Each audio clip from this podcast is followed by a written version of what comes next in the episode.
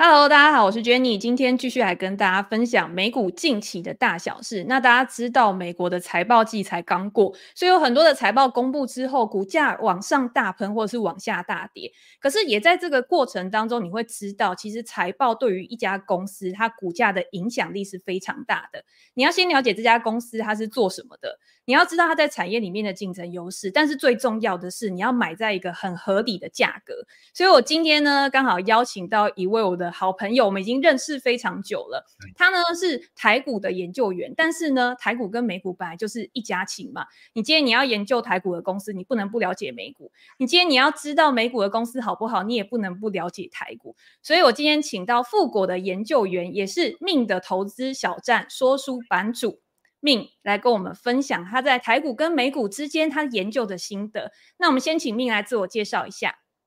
好，Hello，大家好，我是 Min。那今天很高兴，就是 Jenny 有荣幸上 Jenny 的这个直播节目。我平常也是，对，就因为 Jenny，我我记得你直播的频率还蛮高的嘛，每个礼拜一和四都会。对对，对，每个礼拜两。对，我有时候也会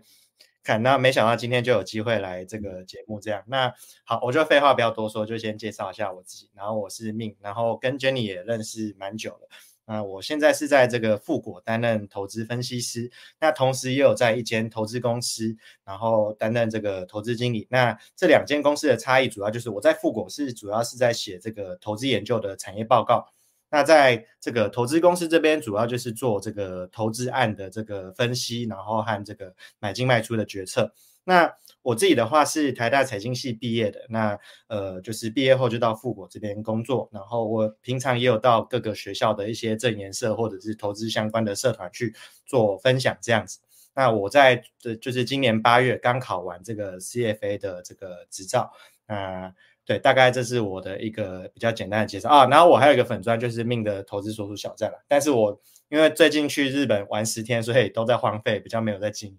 对大概是这样。对，我知道 Min 也非常喜欢三国，所以你对那种战略啊、谋略应该是非常的清楚，把它用在商业思维上面，应该也是还蛮适合的。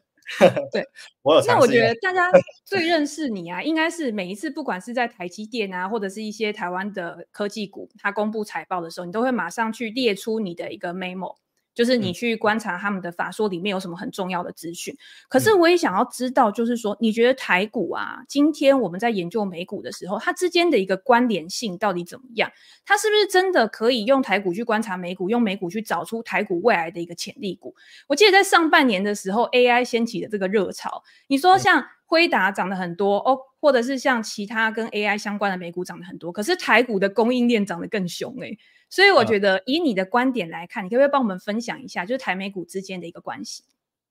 我觉得，呃，应该是说，因为台湾就是，呃，台美股关系，我觉得比较像是一个上下游的产业链的一个联动。那其实，因为整个现在整个世界就是一个比较利益原则、全球化分工的一个产物嘛。那所以，照着这个过去几十年的这个进展，其实美国他们就是，呃，设计、服务还有品牌这边是最强。那台湾呢？它过去就是因为台湾这边亚洲国家人力的这个成本比较便宜，制造成本也比较低，所以过去一直以来就是一直在走这个制造代工的路线。那尤其是半导体领域，台股大概应该有一半以上的这个权重权重几乎都是半导体电子相关的这个公司嘛。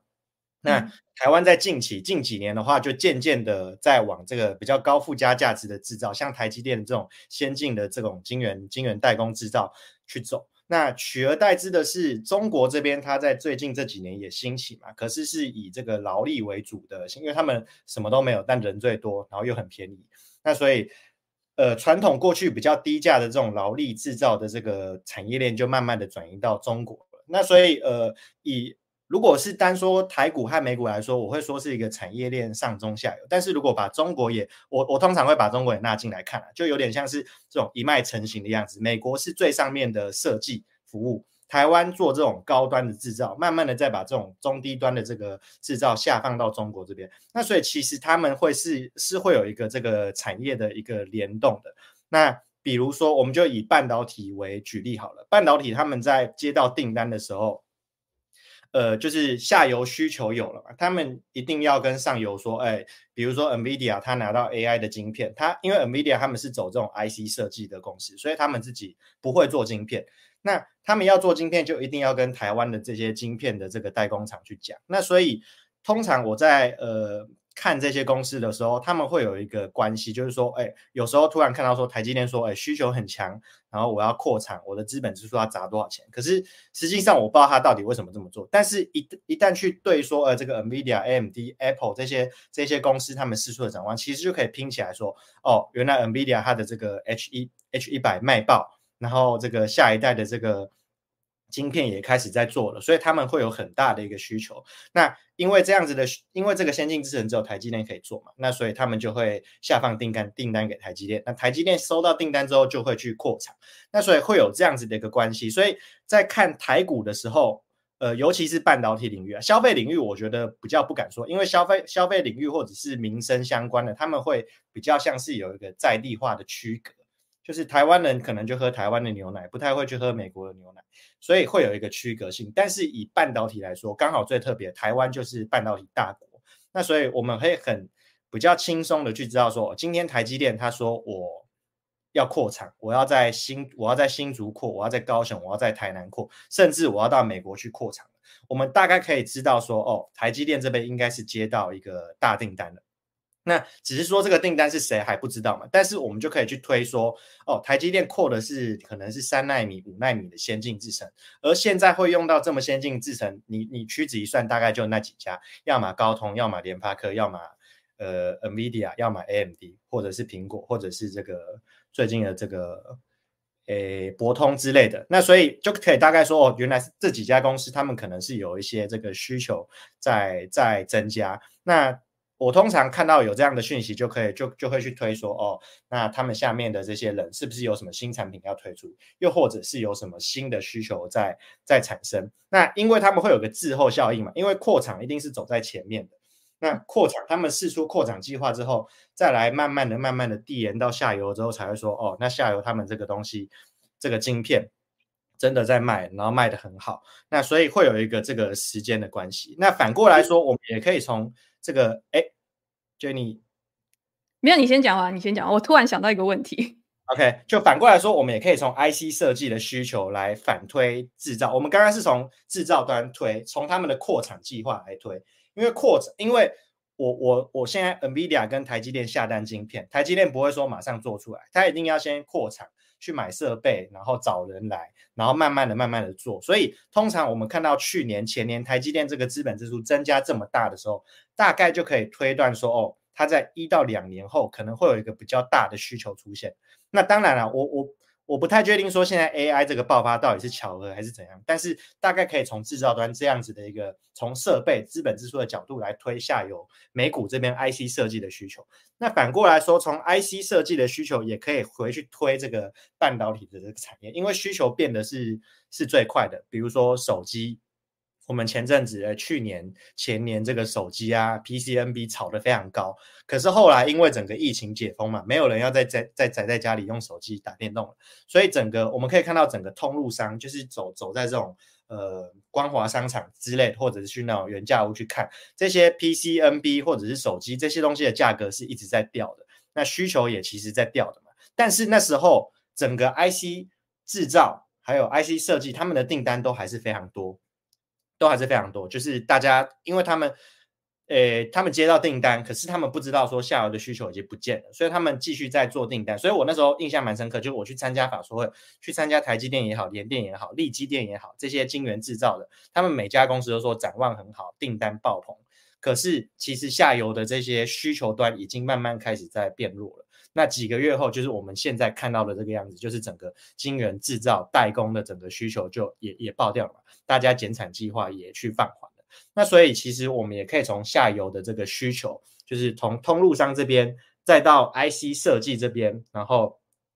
他们的需求状况，然后再去往上推说，哦，虽然现在的制造端他们看到的景气还很好，可是实际上他们是联动的，所以就可以预期说，可能几个月、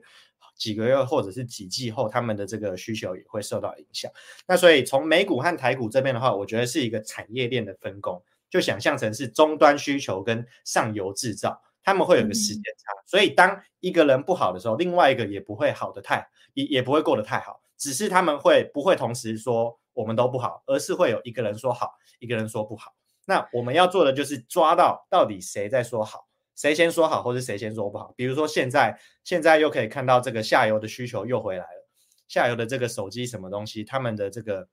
出货量也慢慢的在回来。像小米十四前阵子推出之后就卖爆，iPhone 十五也是卖爆。但是现在中，我们现在看到中游、上游、细晶圆啊、晶圆制造，他们的需求，他们给出的展望都还是没有很好，营收也在掉。可是我们从这边就可以大概推断说，其实景气已经差不多，需求差不多回来了。再过几个月，之后供给也会慢慢去提升，就对了。对对对对，就像因为我最近在做的一个案，诶，我自己最近蛮蛮看好的是细晶圆这边。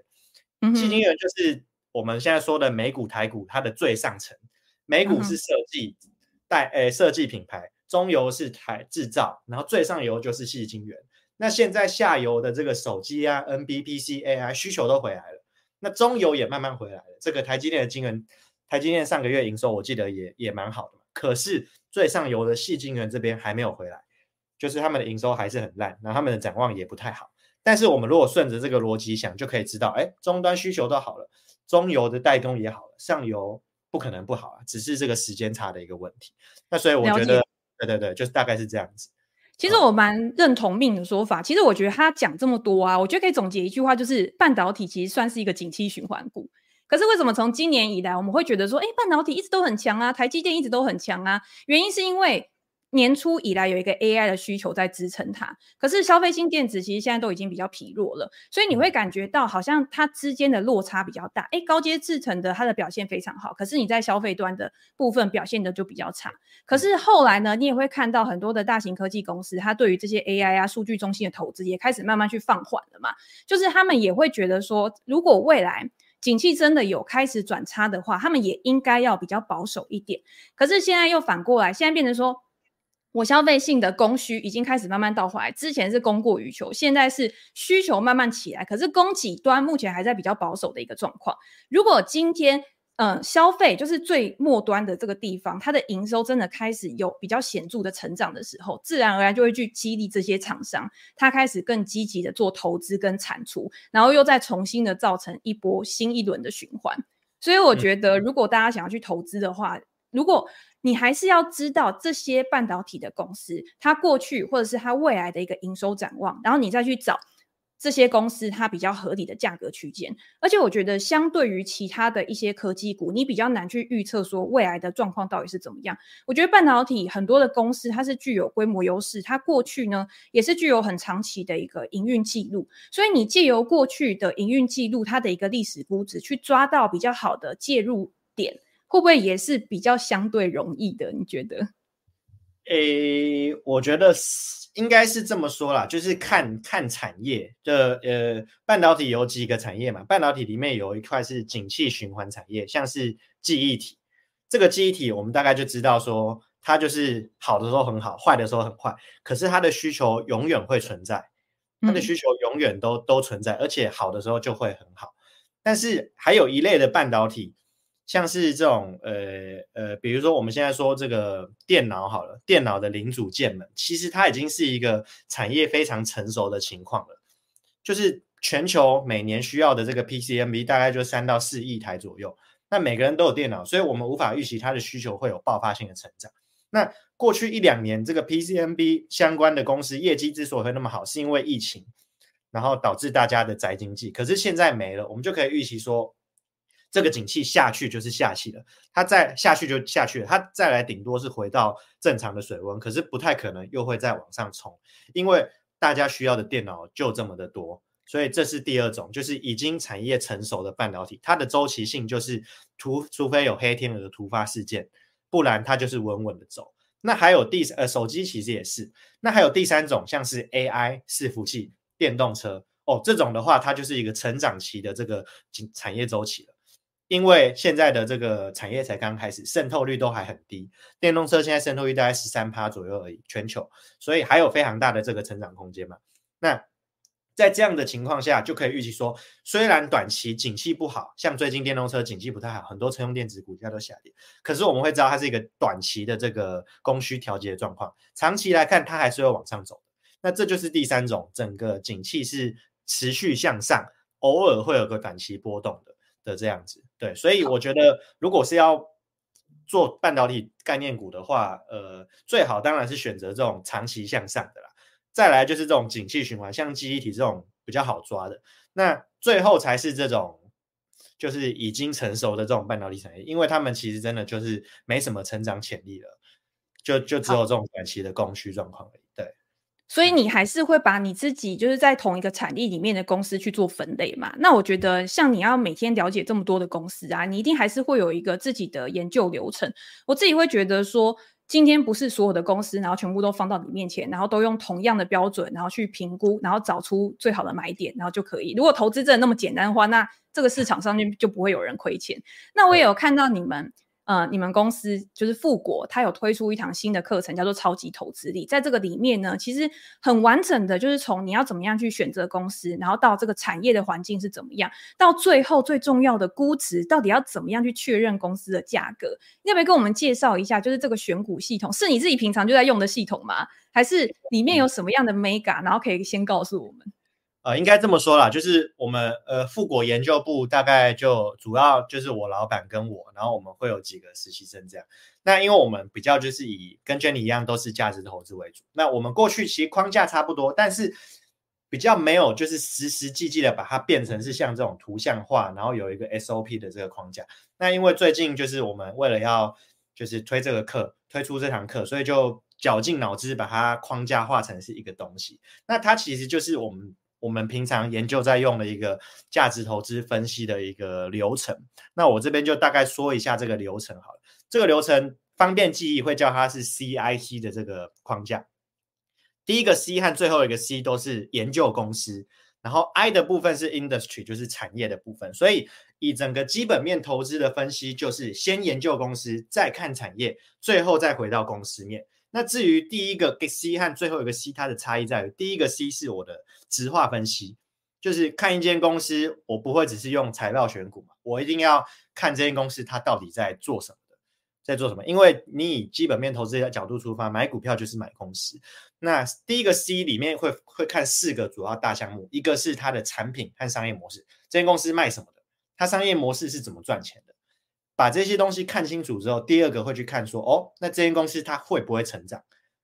这个成长就刚刚呼应到我刚刚前面讲的半导体的那几个几个周期，我们一定要要看的是会成长的嘛。那第三个是它的经营团队是谁？因为公司是由人去经营的，如果是一个这个丑闻缠身，然后经营绩效很差的人来经营，其实这间公司。有很大的几率也不会到，就是走得很顺。那所以经营团队也是一个一个也是一个重要指标。第四个就是它的这个财务的数字，有些财务是数字会有一些咩咩嘎嘎，像是 ROE，我们可以再把它拆成这个杜邦分析了。有些公司 ROE 高，不是因为它很好，是因为它杠杆开得很好很高。那所以要看说哦，它这个 ROE 里面是什么东西组成的。又或者有些公司它的合约负债很高，那合约负债其实就是预收订单的意思啊。就是我已经有一大笔订单，只是我还没变成营收而已。所以有些公司它合约负债这么高，你们就可以预期说它未来营收可能会还不错。所以在第一个 C 的部分，我们通常在看一间公司会看的就是这四大面向。那这四大面向会叫它呃有一个名字叫做内部因子，因为这是公司内部的状况。那确认完公司内部的状况之后，我们大概可以知道说这间公司它是一间有大几率是一间好公司。可是，一间好公司。它的环境也要去确认一下，那这就要来到第二步，就是 industry 产业的部分。一间好公司，如果它所处的产业是一个夕阳西下的黄昏产业，那么它其实实际上，呃，就算再厉害，可能也很难逆着这个趋势走。比如说，我是一间非常厉害 CEO 经营的好公司，可是我的产业是 DVD 播放器，那这个光想就知道，这这就算是这个天神下凡，也很难去救起这间公司嘛。所以产业要去确认。这个产业到底是刚起来的胚胎期，像是元宇宙，还是它是在高速成长期，用的人越来越多，从本来没有人用，开始一个人用，一百个人用，然后开始慢慢的所有人都在用，又或者是成熟期，还是说已经是衰退期，准备快要消失在这个世界上了？OK，嗯，像是现在的这个燃油车，可能就已经慢慢的在走衰退期，因为它要被这个电动车给给慢慢的取代嘛。那这是产业的部分。那第二个外部环境要确认的是它的这个关键影响力。所谓的关键影响力，就是我们可以理解成是黑天鹅，或者是看不见的手。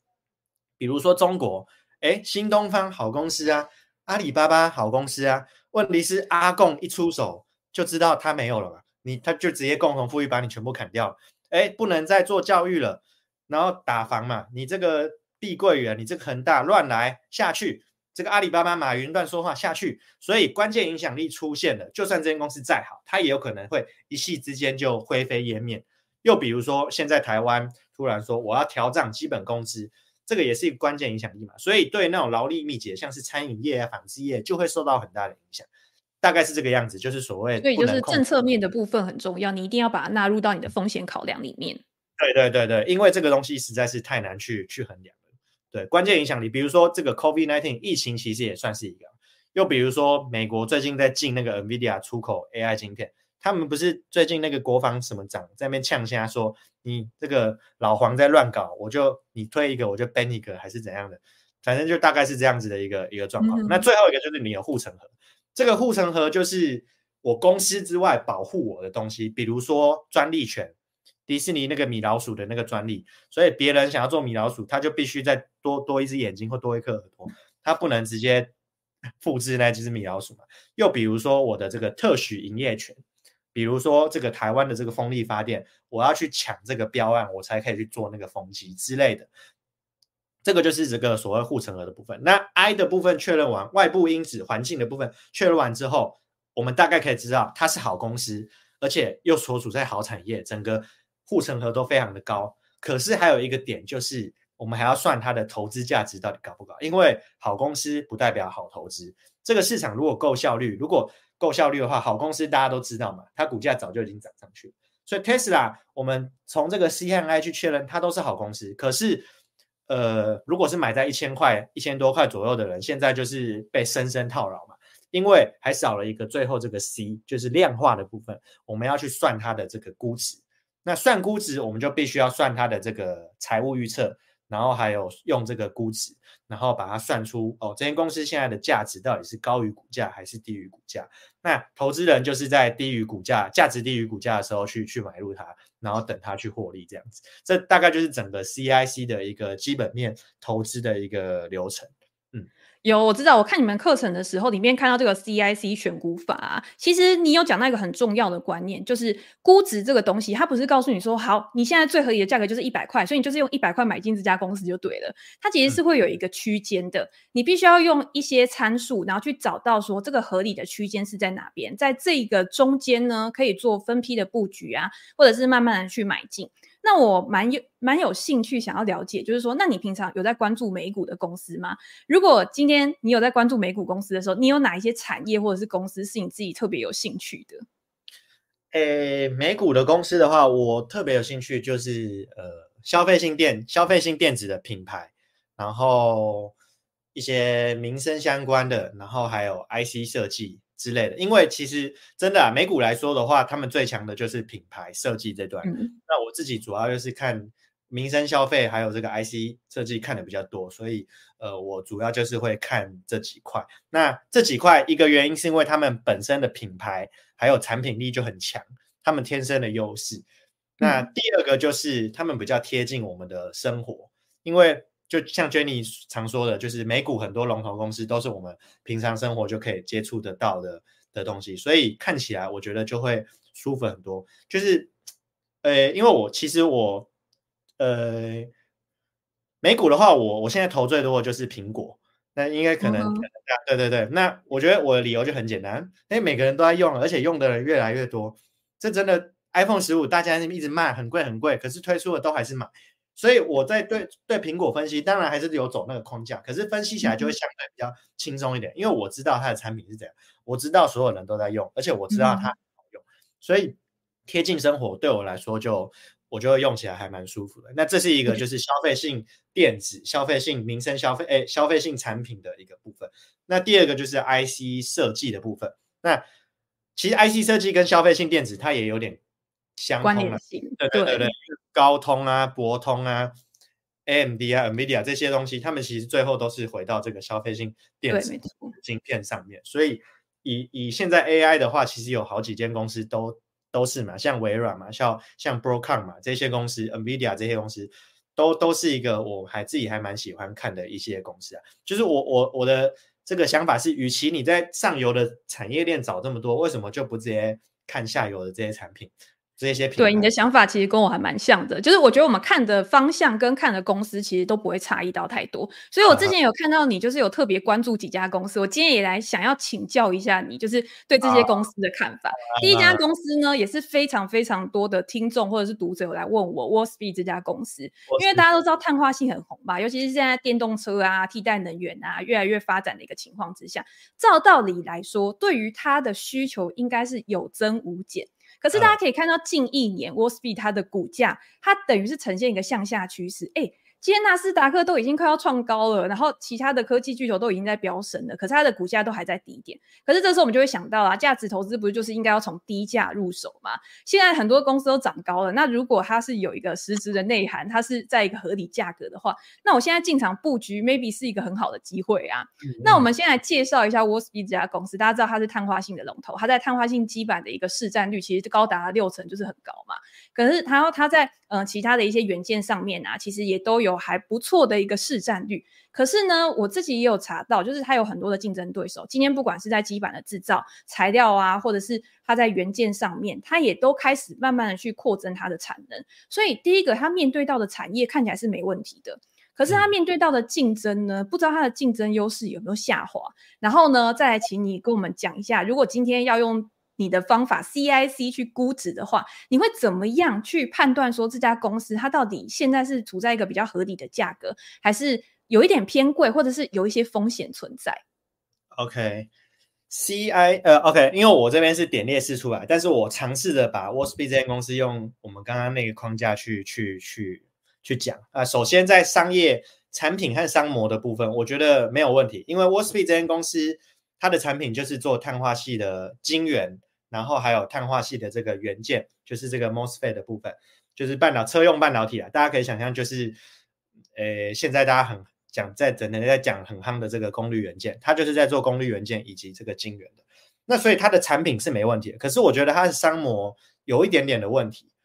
因为 Wolfspeed 这间公司它既卖晶圆又卖功率元件，嗯、那现在全世界的晶圆。就是碳化矽晶圆，Wolfspeed 的市占率大概五十趴，因为这个碳化矽晶圆非常非常的难做。传统的矽晶圆是用柴氏拉晶法，大概拉一下就就可以很就可以长很多。可是碳化矽因为它是化合物元件，它必须要在两千多度的高温黑箱作业，可能一两个礼拜只能长出两到三公分左右的，所以是非常难做的。那所以这么难做的情况下，只有 Wolfspeed 它的现在这个晶圆品质是够足，是比较好的，然后可以供应给大家的。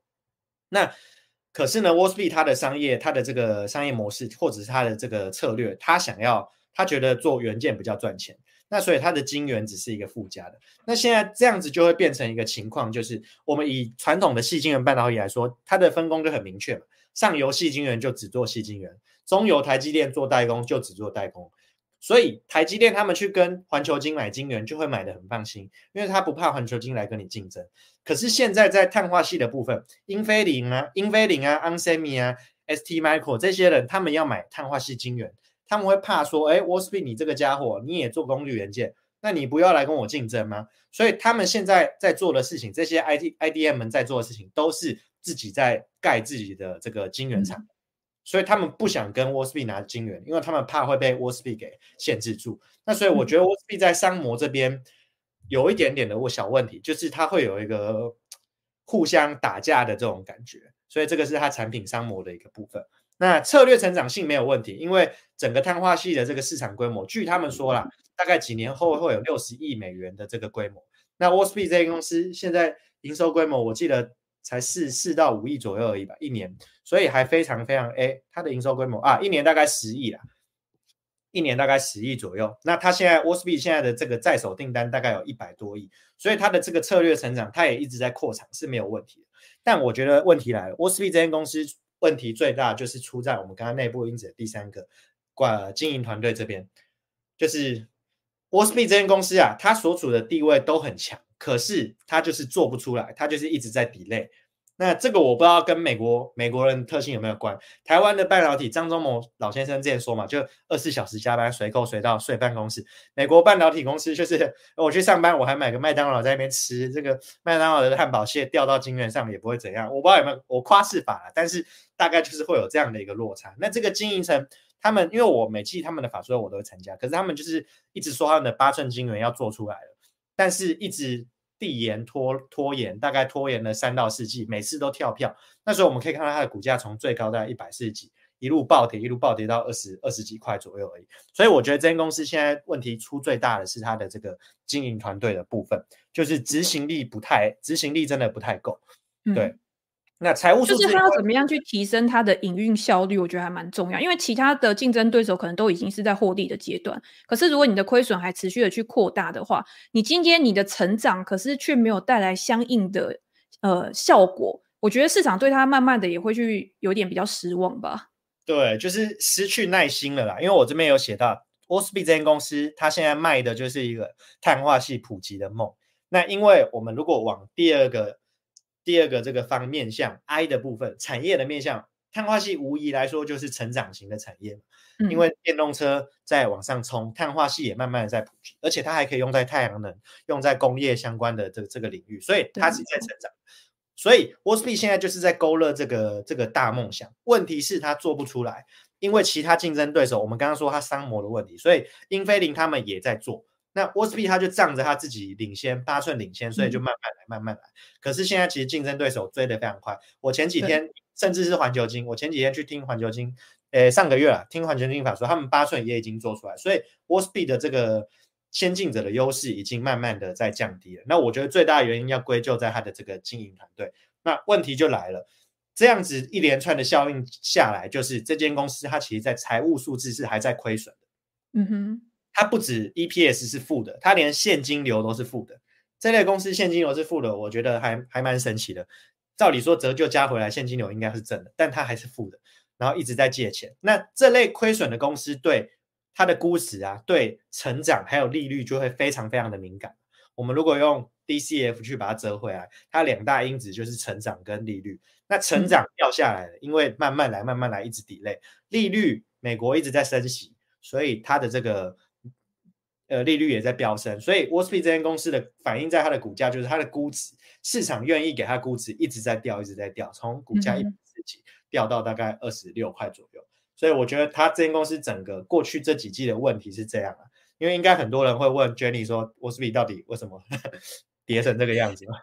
对对，其实我自己会觉得说，我觉得第一个就是像你刚刚讲的，因为竞争对手他也是一直在追，他不是说我就是做。坐着等它就是逐渐的壮大，别的公司它也会想要在这个市场里面去拿下更高的一个市占率，再加上其他的公司，就像你刚刚也有讲到，人家已经是在获利的。那今天如果它还是可以在这个快速成长的产业里面去维持到一个高成长，那在接下来联准会它又已经开始到升息尾端，甚至是利率在明年大家会预期说可能开始要下滑了，那它的爆发性可能就会比 w a l l s p e e d 来的还要好。那如果今天在挑选的时候，我当然是想选说，诶，我的营收成长率或者是我的获利能力成长率都还非常好。像 onsemi 就非常的，呃，我觉得算是一个蛮典型的案例。他在他过去的几季财报里面，他都有说他去删减成本，他去删减他比较不赚钱的业务嘛，他就是为了要去提高他的获利能力。那他获利能力持续提升，然后再加上他不管是在呃呃车用领域或是在工业领域，也都有很好的一个表现。成长表现，那它的股价之前真的就是走非常强，只是就像你刚刚讲的 CIC 最后一个，我觉得估值的部分，你今天你在非常强势的一段上涨之后，如果今天估值过高的话，它终究还是会稍微的去做拉回，再重新的回到比较合理的价格。那当然，对于投资人，你没有上车的人，你今天它回到一个比较好的价格这种，你再去买进，然后去追求一个长期的报酬，我觉得也是更合理的。嗯嗯嗯，那。好，我们刚刚讲的都是科技股，我觉得投资美股一定不是只有科技股嘛。你刚刚有讲说你也会看一些消费类的产业，我现在就要讲到下一家公司，就是 Seagate 这家公司。大家也知道 Seagate 这家公司之前在疫情期间也是市场非常关注的，可是你也可以看到它近一年的股价哦，已经就是重新在破底了。那大家都会想说，为什么这家公司不是还很很之前大家都说它是什么东南亚小腾讯啊，包括还有游戏业务、电商业务，现在也有电子支付。可是呢，大家知道游戏业务是它赚钱的业务嘛？可是，在疫情之后，游戏也是跟其他可能疫情期间你买电脑一样啊，大家可能现在都想要出去玩，所以它这一块呢，它的成长就比较疲弱。今年它的电子商务虽然说有成长，可是它的成长也算是比较呃，没有像其他的电商恢复的那么好，甚至是它现在这一块目前也还是在亏损的。所以我也想要问问看你对这家公司的看法，你自己觉得这家公司到底它的优势跟它的特点，或者是它未来的一个风险会在哪边？这家公司哦，我我我之前买在一百七十几块，还一百八十几，一路跌到七十几，还八十几，我把它卖掉，那时候还很心痛，很腰斩。结果现在竟然在三十几了，对，好险，对不对？这间公司，我觉得 Jenny，对啊，我想说它三百四十几跌到一百七十几了，然后我那时候估值大概算一算，好像还 OK 啊。结果什么竟然跌到三级？对，呃，大概两年。我觉得它中间也有提到你讲的那个因素，就是有没有一些影响力。其实它在中间，它的游戏业务是不是也有被禁啊，或者是有一些政策面的一个影响？啊，它就是刚好可以套到你们那个 CIC 的那个估值的一个要素里面，我觉得也是蛮重要的。对，那这间公司的话，啊，套 CIC 的话，呃，好，我我们一样。它的商模我觉得还不错，因为，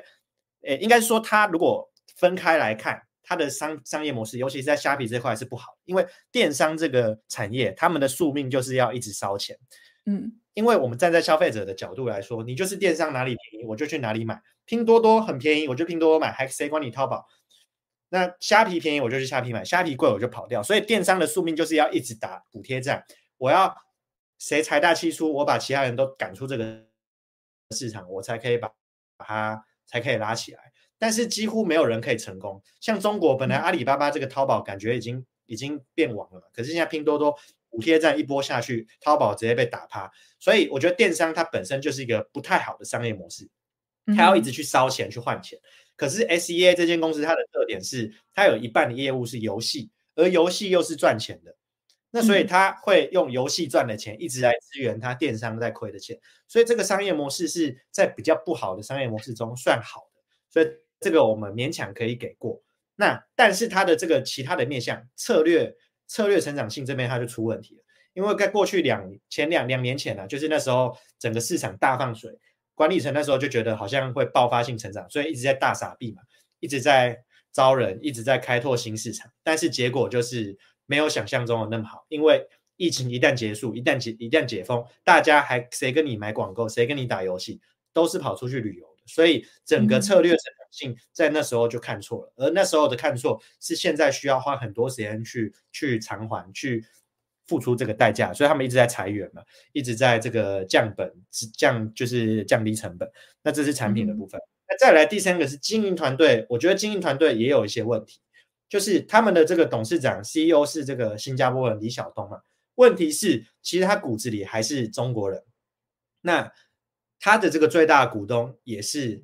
中国公司腾讯，而且腾讯还一直在减持嘛。那所以 SEA 这间公司他们的主打战场就是在东南亚市场。可是最近这整个政治的这个局面，就是整个东南亚市场，包括印度，他们都是比较偏向美国这边的。他们都是整个政治立场是比较偏向美国这边的，所以才会有印度把这个 SEA 的那个 Free Fire 给 ban 掉嘛，因为他们觉得你这就中国公司嘛，你在那边包着新加坡壳的中国公司还是中国公司，我就把你 ban 掉。那所以我觉得他的经营团队是出在他的这个整个政治背景的一个的一个地缘政治冲突的状况，会有一些问题。对，那再来就是他整个这个产业的部分，产业的部分我觉得。电商产业和游戏产业对 SEA 来说都走到了一个比较瓶颈期的部分。我们先从电商来说好了，SEA 它就是主战场是东南亚嘛，它的那个欧美、中南美还有欧洲市场都收掉了，因为就是都在亏钱。但是东南亚市场，他们各个国家的形式都非常非常的复杂，就是每个国家他们要的东西、要的什么东西特性，大家买东西的这个形式，到底是刷卡还是付付现金都不一样。再来就是他们这个货运，就是这个呃运运货的这个物流也很复杂，因为都是岛。嗯、那所以整个电商在东南亚是很难有一个一致性的情况去把它打起来。虾皮在每个东南亚国家都是比较克制化的，每个 App 都长得不太一样，所以这样子就很难统一的去作战，一次去把它一体成型的做上来，很难去规模化了。那再来就是，我觉得虾皮面临的第二个大挑战就是，现在的电商开始慢慢的转型到直播带货去了，就是字节，尤其是抖音，嗯，尤其是抖音这块嘛，东南亚大家都在用抖音直直播去去买购物了，在那边虾皮逛个老半天的这个的这个习惯，好像慢慢的在降低，所以我觉得这个是虾皮面临的一个很大的挑战。那再来就是它的游戏的部分，我觉得也面临蛮大的挑战。因为它的一个最大的缺点就是它都被腾讯给绑着。虾皮现在这个 Garena，它现在几个大游戏，像是这个传说对决最有名的，其实它是代理腾讯这边的，代理腾讯这边的王者荣耀，把它作为一个变形。那所以它的这个游戏业务是要被腾讯给抽钱的，而且它也不能太过自主化去做一些变动。他们有唯一的这个自研游戏只有那个 Free Fire 嘛，但是 Free Fire 又被印度给 ban 掉，好像最近又解封了，但反正。它就是有点像是低配版的吃鸡，那简单来说就是又是腾讯游戏的比较比较入门款式。嗯、那这样子的情况下，我觉得它的游戏的成长成长想象中空间空间就有限，因为腾讯现在自己也跑来东南亚去做游戏，所以在这样的情况下，它的这两个呃电商在成熟在在转型，游戏已经比较像是成熟期了。那所以。这间公司我觉得现在面临的状况是这个样子。那我们最后一个 C 的部分，估值的部分，它还是在亏钱嘛？它虽然上一季有裁了一堆人，EPS 有转正，可是这季又变亏钱了。所以一样亏钱的话，对于整个成长还有利率的敏感就很高。那我们看到就是它的成长在放缓，电商变慢，游戏变慢，利率美国在升息，所以它的估值就一样在被。大幅的往下杀，从三百四十几块杀到了三十几块，杀了九十几趴，我的天呐、啊！那所以一样，我觉得它是一间好公司啊，但是它所处在的整个大环境，还有它自己的公司的一些内部的一些因子，还有估值的部分，其实都面临的面临着一些问题。那所以，我如果是我的话，我觉得我可能也现在也不会在这个时间点去投资这间公司，因为就是还是先以观望为主就对了，就。好像那因为你刚刚讲说它是一间好公司，那前提就是它是一间好公司，那会不会有可能未来它也有？变成转机股的可能，因为我们刚刚讲嘛，它第一个是因为它游戏跟电商这个竞争很大，然后它目前呢还没有办法很好的去产生报酬，或者是很好的去产生利润率。可是如果在未来几季它的财报公布出来的时候，第一个是它的营收成长回来了，第二个是你可以看到它在删减成本之后呢，它的获利能力也开始大幅提升的时候，甚至有时候管理层会抛出来一些目标，比如说二零二四年我们全年预期说，哎，可以有呃 EBITDA。为证啊，这些讯息的话，那它是不是就会变成一个转机股？在跌到那么深，只剩三十几块的时候，有可能会再重返荣耀？我觉得有，嗯，重返荣耀，我觉得有，呃，有可能，但是几率应该不大。我觉得它的好公司是在它的内部因子，它的产品商模不错，它的策略成长也不错，经营团队撇除是中国背景也不错，财务数字也还 OK。但是问题就在于它的 I 产业的部分，它的产业、嗯。我现在好像看不太到什么太吸引人的点，就是游戏。你说东南亚的游戏，但它通通都是代理的。然后你说电商，好像也很难去打起来。所以是不是最后一个护城河不够宽广，很容易被人家跨越？对，护城河太低了。现在虾虾皮现在出了一个什么虾饺公司，它它的折扣价格全部都走虾皮的一半。我保证，一定所有人通通都跑去虾饺。电商去买东西，对，就是顾客他的转换成本非常低的时候，那你今天你要巩固你自己的优势，其实就是很困难的一件事情。对对对对对，那更不用说他随时有可能会有政治风险，哪个国家看你不爽，又说你大股东腾讯中概股 ban 掉，你就没了。所以我自己是，他有可能是转机股啊，可是我觉得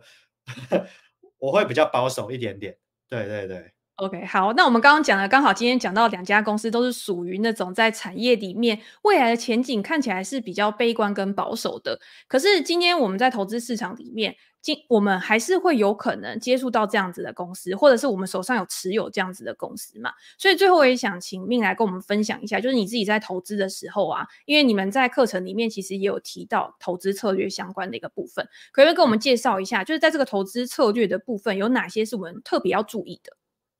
投资策略的话，诶，我想想看，因为我自己比较不太会去预测总金，总金数据我会看，我也会看 M 平方的的报告，可是我自己是觉得，呃，不太能预测的准啊。那所以我自己的这个投资一贯的这个投资逻辑就是，呃，就算我看好，但是我也会分批的去进场，因为永远不知道什么时候会有黑天鹅。我看好虾皮，我那时候两年前我看好 SEM 啊，如果没有疫情，它现在真的可能是涨涨到很高了。问题就是 COVID-19 就出来了。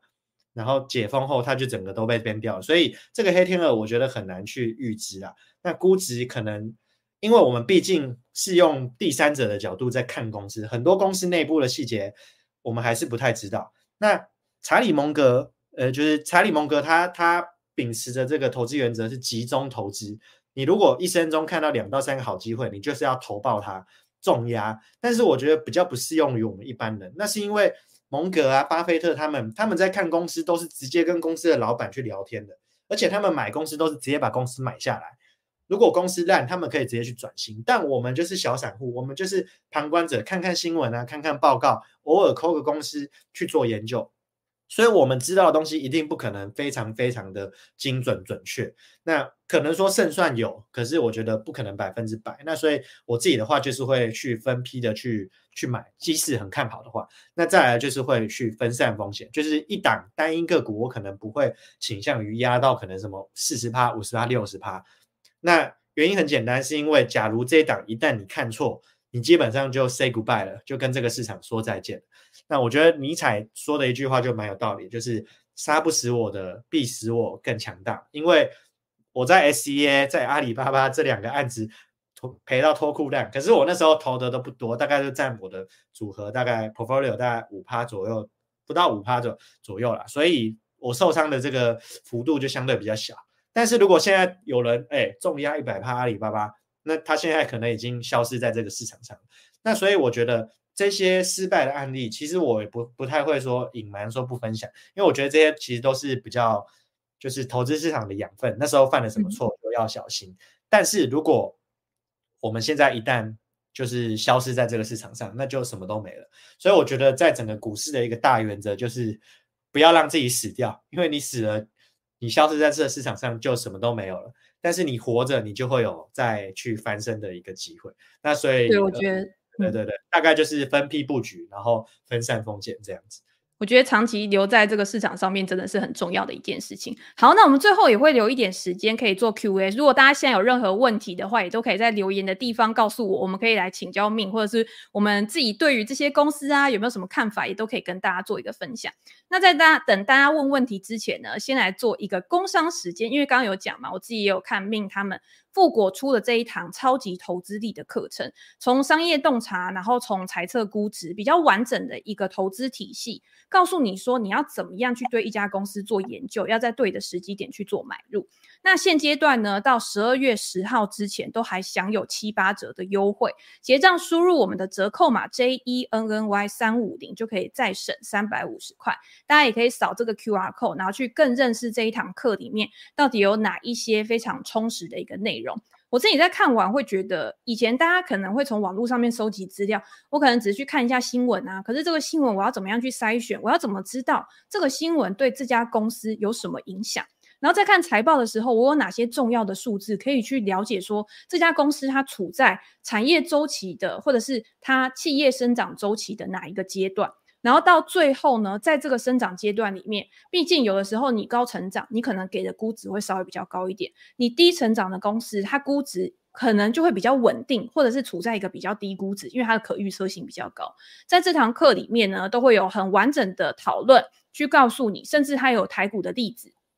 告诉你说，这些公司他们是怎么样用他们自己的估值模型去找出更合适的一个布局点。好，那我们来回答一个问题，请问对 UPST 有研究吗？降息对它有利吗？Min 有研究这家公司吗？这些应该 Jenny 比较懂吧？Jenny 要不要？UPST 也是大家过去一直以来都非常的关注的一家公司，它就是 AI 贷款的公司嘛。那以前呢，有一阵子真的是非常红，但是你可以看到它近期的股价就很像，呃，高潮迭起，很像过山车。我记得在上半年的时候，它反弹的呃幅度是非常大，但是最近又比较弱势一点。那为什么 UPST 它会受到市场的关注？第一个是它有 AI 题材，可是呢，它一开始的时候是比较关注在像个人消费贷款，就是比较小额的贷款。它现在呢，它觉得说，如果它今天要成长的话，第一个是你今天你何放？贷款的，就是你跟金融机构合作的数量一定要越来越多，因为它主要是跟金融机构合作，然后去导入他们的技术之后，让这些公司可以更有效率。可是本来是在经济衰退的预期之下，金融机构它可能也会比较保守。我今天要去做投资啊，我今天要去做支出的时候，我可能也会希望可能再观察一下下。所以它之前它的股价跌了那么多，就是因为它在成长这个部分。受到阻碍，再加上高利率的部分，你今天在高利率，大家对于贷款消费的需求也一定会下滑嘛。所以未来呢，我自己啦，我自己会看像 Upstart 这家这种成长股啊。第一个就是看整个总体经济的环境是不是开始回升。第二个呢，如果你今天要去看这类的股票的话，我觉得营收的成长率是最重要的。你当然可以用。呃，超级投资里面，CIC 第一个就是这家公司，我觉得这家公司它处在的产业是没有什么问题的。可是第二个呢，它遇到总经面的问题，因为金融行业它跟总经面一定是息息相关的，利率的变化啊，未来景气的一个循环啊，然后再到它的估值，我自己会比较适合像股价的营收、股价营收比，因为它可能现在还没有获利，或者是它已经有获利，可是它的获利是比较不稳定的。或者是很多人他是用 EV 除以 sales，就是企业价值去除以它的营收去判断。那你今天要怎么判断呢？就是跟它过去的表现比，或者是跟同产业类型相同的公司去比嘛。所以我自己觉得降息对它是有利的，但是它只是一个部分的支撑因素而已。你还是要去考量它在整个产业里面其他的一个面向。好，嗯，哎，命有一个问题你可以回答。有一个观众问说，Siri 未来趋势，Siri 的未来趋势。我觉得他是想要问说，苹果在 AI 领域上面的未来发展，你自己会怎么看？我我觉得蛮看好。我觉得苹果这间公司，它就是不到完美，它不会推出；不到完美，它不会推出。但是我们以苹果它过去的这个研发能力，它其实它的这个它的现在这个 M 系列的晶片，它也是，呃，我应该是应该这么说啊。我们从它 M 系列的晶片就可以知道，苹果它这个整个团队它的设计功力。还有整个后面的这个晶片的一个能力是非常非常的强的，研发能力也非常强，所以我觉得苹果未来在 AI 是一定不会缺席的。那它还有一个大趋势，就是它掌握了全球这十几亿人口的的一大堆的资料，嗯、所以它一定会不会缺席的。那我觉得它现在的点是因为他还找不到 AI 的一个大应用到底是在什么东西上面，那所以他还没有去推出。照他过去以往的惯性，他不推出。不代表他没在做，只是他想要一推出就一鸣惊人，让大家吓一跳的这种感觉。那所以我觉得直接可以付费的那一种。对对对对，我觉得他不会缺席。那而且我也蛮看好这一块的，我也蛮看好这一块。那我觉得很有可能应用会是他跟他那个 Vision Pro 那个那个那个眼镜，嗯、可能看要怎么做结合啦。但我觉得不会缺席。对，OK。但这个的话就会比较像，他的话就比较会是 C 端的应用了。对，所以我觉得是不会缺席，我觉得还蛮看好了。OK，那下一个问题也是你的主场。他说：“命你好，元泰十一月十六号法说会释出利空，但是股价利空不跌，你觉得是什么样的原因呢？”啊，元泰哦，呃，我想想看，元泰这么说好了，我们如果套这个，元泰是做那个电子纸和电子标签的嘛，那它两大业务，一个是电子书，电子书没什么没什么好讲的，没什么成长性。那但是电子标签的成长性就非常的高。那元泰套到我们 CIC 框架，就是它的产品商模好，因为元泰是做电子电子电子墨水授权的，它就是稳稳的收权利金。那它的策略成长也好，因为它一直在扩产，而且需求也很强，它的经营团队也很强，它的财务数字也好。那它的产业也很好，因为现在所有的零售商都慢慢的在导用这个所谓的电子标签。护城河也很也很高，因为它有这个专利权。估值你说贵啊，有点贵，因为它最近涨得蛮多的嘛，前阵子涨到两百多块，所以有点贵。但是它它这次会释出利空，是因为整个就我们知道消费性电子、消费性民生消费就是在需求就是在往下走，那它这个电子标签肯定也会受到影响。你想商场零售商他们的需求都降下去了，谁还在那边导入这个 E E 这个这个 E S L 在电子标签，这个成本一定是会先占。但是我们如果从产业的角度讲，它长期来说还是一个成长的趋势，因为用了这个 ESL 标签，它省的是省这些人力成本，它可以用很久。所以我觉得长期来说，这个趋势是不可逆的，它是一定会持续持续的发生的。那短期就是因为有一个这个库存的调节，我们刚刚说了供需的一个失衡，所以导致它下一季还有明年的业绩不会太好。可是长期还是会很好，所以股价其实就反映出来了嘛。大家知道它只是短期的，不是长期的，所以股价就没有什么没有什么在跌。那我觉得以元泰这间公司可以呼应到我们一开始讲的美股台股的一个部分，因为元泰它。这个电子标签下游的客户是欧美的这种电子标签大厂，像是那个一间公司叫什么 SES 吗？忘记它的全名是什么，反正就是有这几间公司。那他们，我记得他们股票都有在美美股上市，所以这些公司其实在前一两季就已经试出他们的需求不会到太好了。理由是因为整个升息，民人民通膨，人民的口袋变钱包变小，所以买东西的消费力降低了。那可是那时候元泰还没收到这个消息，所以元泰。这过去几个月营收还是很强的，那果不其然，在这一季就出来说，它下一季的需求会变弱。所以其实我们如果刚刚那个台美股的产业链有弄清楚，其实就可以从下游的这些这个系统整合厂的需求状况，先就就直接先推到这个元泰的状况。对，所以元泰大概是这个样子，但是它也是一间好公司，产业也也不错，就估值有点贵啊。对。好，你讲到重点了，所以大家可以去看那个超级投资里面估值到底要怎么估才是比较合理的。那我们最后一个问题也是要请问命的，他说：“请问你对美股 MVST 的展望还是维持不变吗？”MVST 对 Microvest，他说：“呃，这应该是一个开发电动储能系统的电动车储能跟储能系统的一家公司，这你有研究吗？MVST 是我们我们家实习生看的一间公司，他他对电池情有独钟啊。” 那这个 MVST 它是做这个锂电池材料的，那然后它过去它就是做在电动车，尤其是这个商用电动车上面。那它过去的产能都在中国，可是现在慢慢的要把它的产能移到美国来。那我们家实习生看的点就是电动车趋势在持续嘛，但是大部分的锂电池都掌握在亚洲厂商手中，像是宁德时代，像是 LGS 这些公司。嗯那美国他们自己也想要有电池技术，所以现在 Microvast 就是在，就是现在开始慢慢的把产能移到美国。他看的就是这个美国电池技术的在地化趋势。那他看好是这两个点，但是这间公司他在前上个月上个月嘛，有一间做空报告说你这根本就假的，你工厂都没在动，所以做空报告一出来之后，你业绩造假，它就跌了二十几趴。那呃，根据因为我自己没有看这间公司啊，但是根据我们家实习生的说法，他觉得那个做空报告是就是公司没有到很没有到很正确，那所以他自己还是蛮看好那间公司的，因为是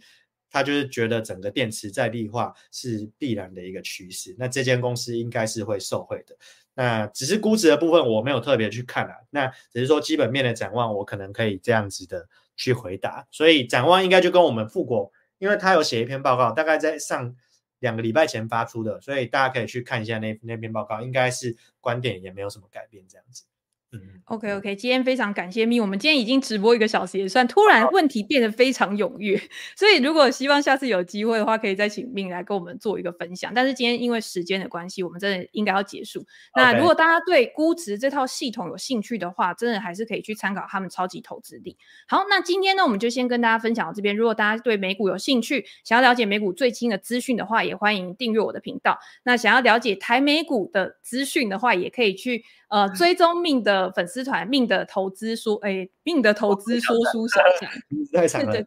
最近有想好，那我们今天就先到这边，那请命也跟大家说拜拜。谢谢 Jenny，谢谢大家，拜拜，拜拜，拜。